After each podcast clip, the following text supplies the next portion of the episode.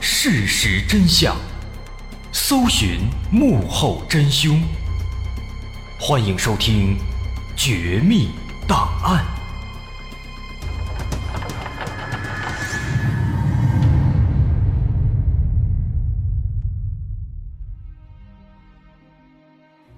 还原事实，探索真相。欢迎来到今天的《绝密档案》，我是大碗。二零一四年五月，在美国犹他州的华盛顿县，那在美国一共有二十二个华盛顿县，这是其中一个。在华盛顿县的警方展开了一次紧急抓捕行动，经过周密的安排部署，天上有无人机在探路，地上特警们全副武装，而随着指挥官一声令下。他们训练有素地爆破房门，冲进房屋。经过仔细的搜索，警方在这栋房屋内一共找到了五台迫击炮、一把重机枪、几十把冲锋枪和霰弹枪，此外还有不计其数的手榴弹和弹药。这种体量的武器储备，俨然是一个装备精良的武器库啊！据说这些装备足以武装一个加强排。那对于这番情境，可能大伙儿会猜测了：这些武器难道是某个恐怖组织，或者是某个大型的贩毒团伙的装备吗？其实不然，这些武器的持有者其实只有一个人。那么这个人他搞这么多的枪支弹药，他到底要干嘛呢？为什么把自己的家里搞成这么一个武器库的样子呢？有关这起案子。它的起源，它的源头，要从一位警长的死亡开始说起。在一九八一年二月七号这天是个星期六晚上七点半，犹他州华盛顿县的警察局的警长乔克拉克结束了一天的工作，正在家中和妻子吃晚饭，一切都很正常。但在吃过晚饭之后没多久，意外却发生了。当时，克拉克正和妻子坐在沙发上看电视。看了一会儿，克拉克感觉有点口渴，就起身去厨房接水喝。但是没过多久，在客厅的妻子忽然听到厨房里传来了“砰”的一声响，这声响把妻子吓坏了，她赶紧起身，一边喊着丈夫的名字，一边冲进厨房。进了厨房之后。她看到克拉克正一动不动地趴在地上，头部血流不止，这个场景让她惊呆了。她赶紧拨打了急救电话。可能当时妻子在打电话的时候也是太过慌张，没说清，所以最开始医护人员在电话里听了妻子的描述，还以为克拉克是心脏病犯了，不小心摔倒了，把头磕破了。因为克拉克确实是有心脏病的，而且之前也发生过类似的事情。但是这次医护人员赶到现场，却发现这件事儿远没有那么简单啊！此时的克拉克已经气绝身亡，面部朝下趴在地上，他的后脑遭到了枪击，有几个深浅不一但是不算大的弹孔，在地上还散落着一片玻璃碎渣。毫无疑问。克拉克是遭到了枪击了，于是他们立刻打电话通知了警方。几分钟之后，警方也赶到了克拉克家里。警长遇害，这个情况让大家都感到非常紧张。要知道，美国的警长，他的地位其实是比较高的，差不多相当于咱们的派出所的副所长或者是所长。所以这起案子其实就相当于是派出所的所长被人枪杀了。那这肯定是属于比较大的案子，毕竟所长被杀害，这个歹徒连所长都敢杀，那他的危险性必然是相当大的。而且现在克拉克的死亡对警方来说也是一个比较大的损失，他非常有能力，曾经破获了很多起大型的贩毒案件，很多毒贩头子都被他关进了监狱。那现在克拉克遇害了，这当然是一个不小的损失。同时，其他的警察们也在思考，会不会是之前他处理掉的一些案犯，在对克拉克进行报复呢？果真如此的话，那么这起案子非同小可。于是，首先警方开始对案发现场展开仔细勘查。他们首先注意到的是厨房的窗户玻璃被打碎了，很明显，凶手是从窗外向室内射击的。克拉克家的厨房的窗户刚好是临街的，那么因此，凶手很可能是事先就潜伏在了街上。除此之外，室内厨房顶部的吊灯也被打坏了。掉在地上碎了一地，在天花板上也发现了很多不规则的细小的弹孔，这些弹孔经过比对和克拉克头部的弹孔是一致的。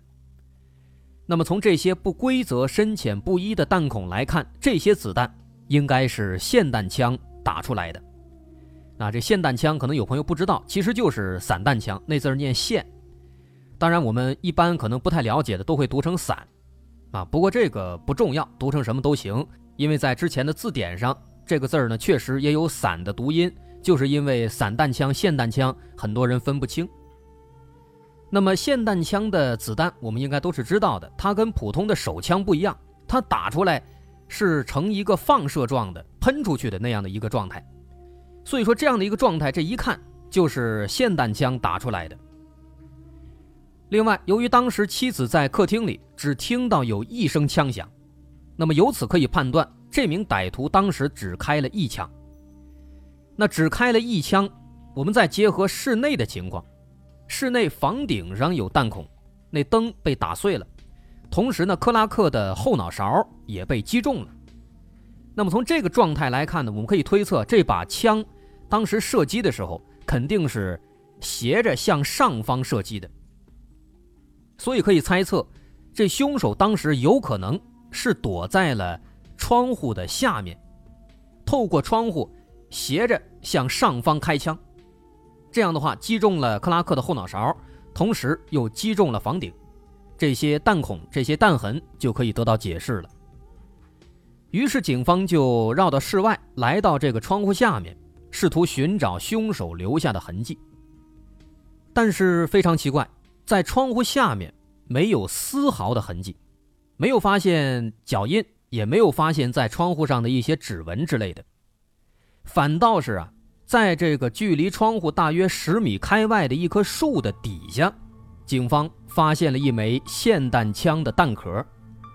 这棵大树它距离窗户有十米嘛，现在这个弹壳在大树底下被发现了，难道说凶手是在树底下开的枪吗？那如果是在树底下开的枪，往室内射击，那这样的话是没有办法达成一个向斜上方开枪，从而在天花板上也留下弹孔这样的一个效果的。所以这个情况就非常奇怪了，这凶手到底是在树下开的枪，还是跑到窗户底下开的枪呢？这一点目前警方没有办法得到一个确切结果。而且现场的情况的确比较尴尬，这名凶手应该具备一定的反侦查意识，没有留下任何的痕迹。于是警方只能调转方向，开始对那些弹孔着重调查。那么，通过对这些弹孔和弹壳的分析，警方认为，凶手使用的这把霰弹枪的口径应该是十二号的，并且这种枪呢，每一发。不能装太多的子弹，因为根据现场的弹孔情况来看，这一枪打出的弹丸量应该也没有很多。这是这把霰弹枪的特征，但是仅仅这些特征呢，还不足以让警方判断出这到底是哪一款、哪一个型号的霰弹枪。此外，尽管已经推测出凶手他是站在室外向室内射击的。但他具体是站在什么位置，开枪的时候距离克拉克有多远，这个问题就像刚才咱们说的，他还没有办法确定。眼下这情况，面对这么多的无头线索，警方只能决定在附近展开调查走访，寻找可能存在的目击者。这些目击者没准能够提供有用的信息。而实际情况也的确如此，调查走访。的确得到了不小的收获。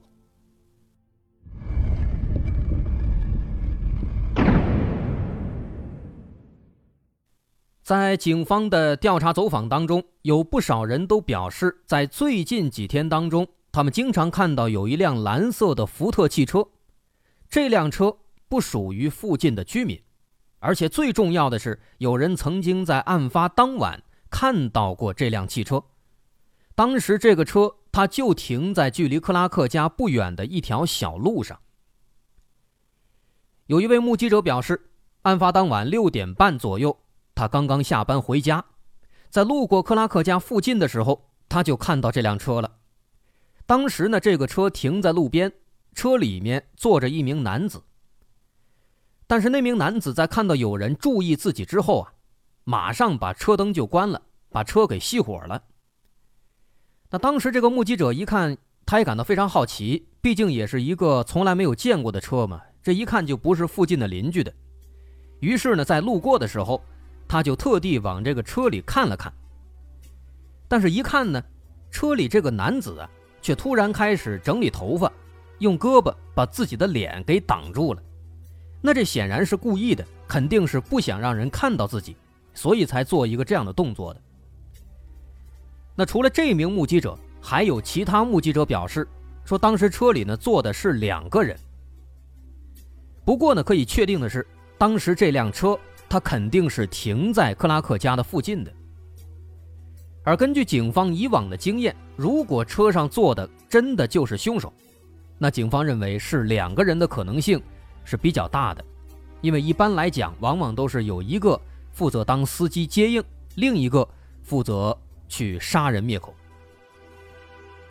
因此，眼下当务之急就是要找到这辆蓝色汽车，毕竟它确实非常可疑。那为此，警方调出了当地所有的蓝色福特轿车的信息，结果发现，在当地蓝色的福特汽车足足有好几千辆。这个数字实在是让警方头皮发麻。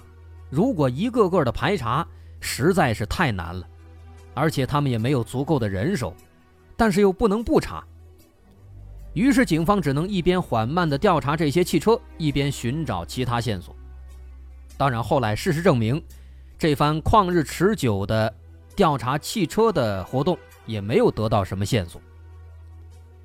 那么，当时抛开汽车，警方就开始思考：这个克拉克呢，他毕竟是警长，有不少罪犯都被他送进监狱了，尤其是当地比较猖獗的一些毒贩子，这一点在之前也提到了。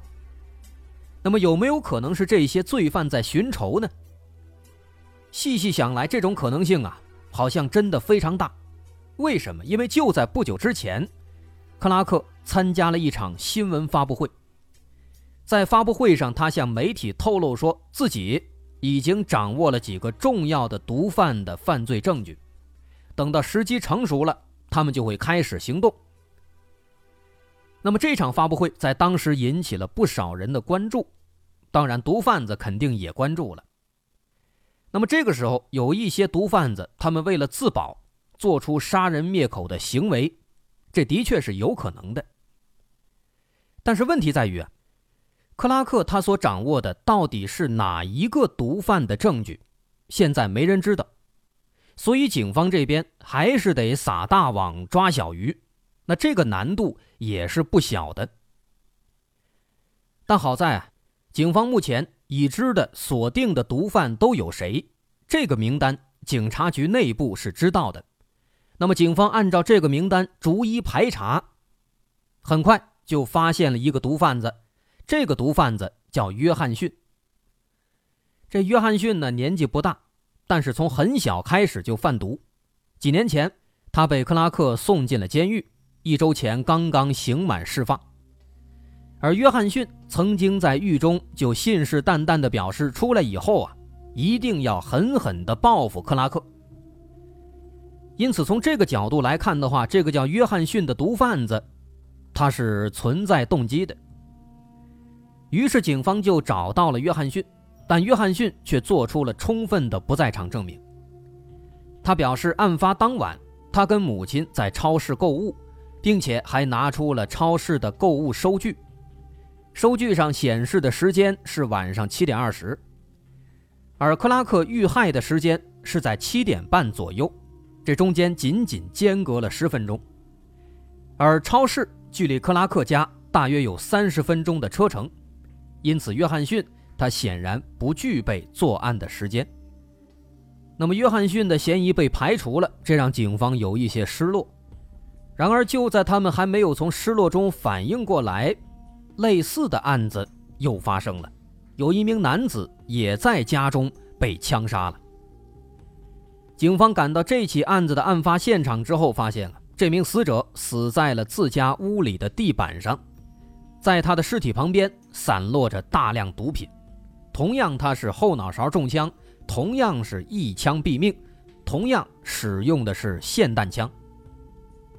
这个场景立刻让警方联想到了克拉克的死亡现场，两人都是头部中弹。都死在自己家里，而遇害的时间又都是在晚上。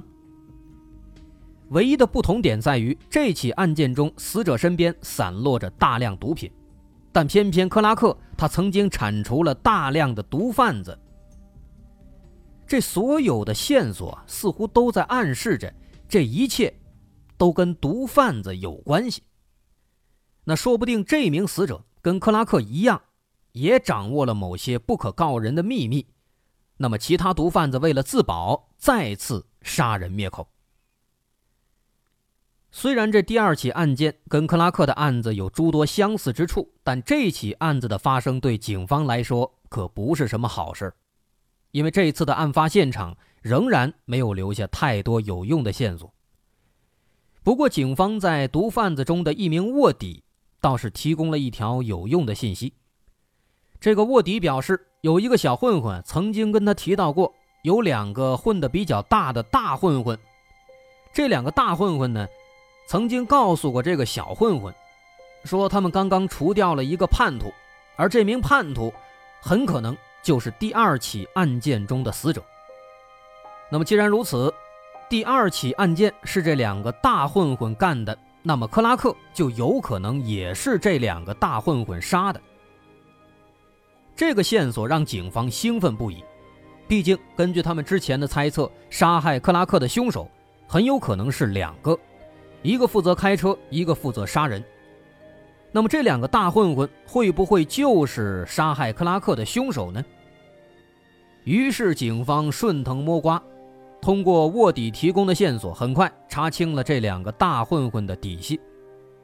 这俩人都不是本地人，都居住在邻近的隔壁县城。一个是白人，一个是黑人。那这个情况也让警方更加确信了，因为之前看到蓝色轿车的两名目击者，一名表示在车里有一个人，一名表示在车里有两个人。那有可能就是一个黑人，一个白人。那白人嘛，在车里容易分辨；如果是黑人呢，因为当时没有灯，是晚上，可能跟这个夜色就融为一体了，所以那个目击者没有看到，他就以为只有一个人。那这个情况确实很符合。但是，尴尬的是啊，根据这个隔壁县的警方的协助调查，人家那边给到的结果呢，让人大失所望。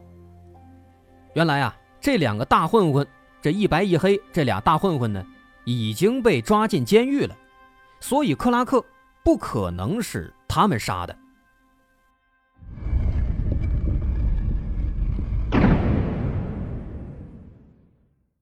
不过好在这两个大混混啊，倒也不是一无是处。他们承认第二起案子虽然不是他们自己干的，但是呢是他们的同伙干的。这第二起案子是怎么回事呢？这两个大混混，还有一个他们的同伙，咱们就把这同伙叫 A，把这个第二起案件的死者呢叫 B。说这俩大混混跟这个 A 还有 B 这四个人呢一起贩毒。是生意上的合作伙伴，但这个 B 就是这个第二起案件的死者呢，他私吞了大量毒品，这个事儿让其他的三个人很不爽，于是这两个大混混和他们那个同伙 A 就打算把 B 给杀掉，但是还没等动手，这俩大混混就因为别的事儿就被抓起来了，所以说呢，杀害这名死者的其实是他们的同伙 A。那于是后来，警方就根据这两个大混混提供的线索，又抓住了他们的同伙 A，啊，这也算是把第二起案子给了结了。但是问题在于，这起案子跟克拉克的案子好像没什么关系。那么到底是谁杀害了克拉克呢？这个时候，这俩大混混向警方提供了一个人，这个人叫做班纳。这个班纳呀，他是这两个大混混，同时也是他们的同伙 A 的上家。不仅如此，警方对这个班纳也是早有耳闻的。班纳是当地的一个比较大的毒枭头子，可以说他是无恶不作。他的手里掌控着大量的当地的贩毒网络。对这个人呢，警方一直都知道，但是一直没有找到他的关键证据，因此无法把他绳之以法。而最最重要的是，克拉克生前就曾经对班纳。展开了重点调查，很可能在新闻发布会上，他所说的掌握的毒贩的证据，就是这个班纳的关键证据。也很可能正因如此，克拉克才遭到了谋杀。那么，如果这个推测属实，这起案子将会豁然开朗。除此之外，这两个大混混还说了一件事儿。他们说，这个班纳呢，曾经不止一次的跟他们说过一件事儿，说班纳呀曾经被一名警察严刑拷打，为的就是找出他的证据。那为此呢，班纳怀恨在心，因此班纳对警方的仇恨度那是相当高的。那么听到这个消息呢，警方非常激动，因为这件事儿啊，它的意义很重大。这件事儿可以说是第一次在实质上把毒贩子和警察给连接在了一起，这两个势力之间终于有了交集，终于彻底的站在了对立面上。那么，当时殴打班纳的警察是谁呢？会不会是克拉克呢？这件事儿跟克拉克的死到底有没有关系呢？克拉克的死亡的真相到底是什么？我是大碗，大伙儿稍安勿躁，稍后下节咱们接着说。如果您喜欢，欢迎关注我的微信公众号，在微信搜索“大碗说故事”，点击关注即可。那么咱们稍后下节继续。